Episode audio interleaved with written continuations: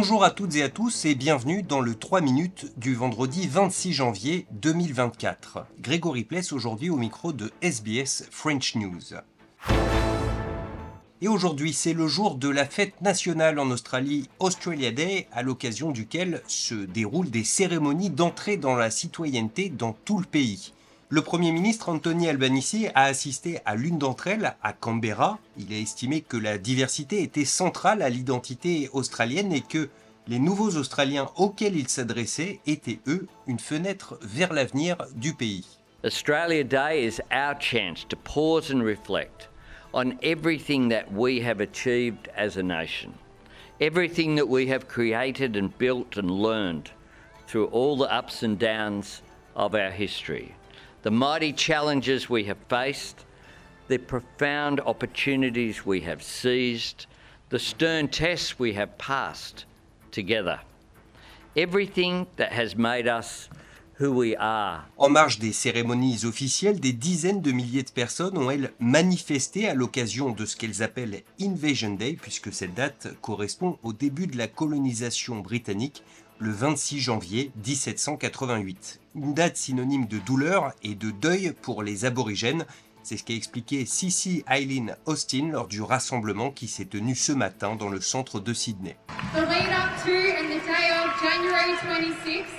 has forever been a gut wrenching one. A day where a country celebrates a violent invasion and genocide. Over the years, thousands have begun turning up to protest against everything that is celebrated on January 26.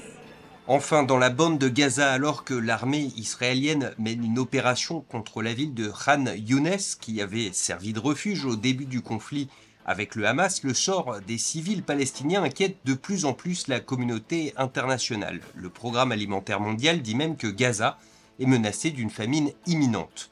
Sur place, le reportage de Rami El Begari avec Sami Boukhelifa pour RFI. Regardez-moi bien.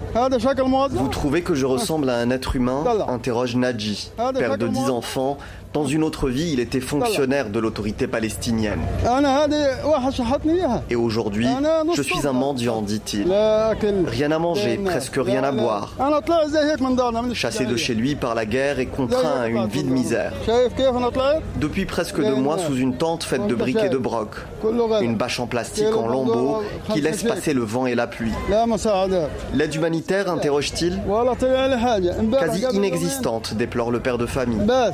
Chaque semaine, on a le droit à une boîte de fèves et deux boîtes de thon en conserve. Il faut faire la queue durant des heures, se battre pour arracher une ration alimentaire. Et puis, il y a les marchés. Ce n'est pas pour tout le monde, avertit d'emblée sa mère. Tout est hors de prix. Lui aussi vit sous une tente avec sa famille à Rafah. 10 shekels, 2,50 euros le kilo de concombre. Une fortune pour Gaza. Les gens n'ont pas les moyens de se nourrir. Rami El Merari Gaza, Sami à Jérusalem. RFI. Voilà pour l'essentiel de l'actualité en 3 minutes. Passez tous un très bon week-end. On se retrouve pour un nouveau bulletin lundi prochain.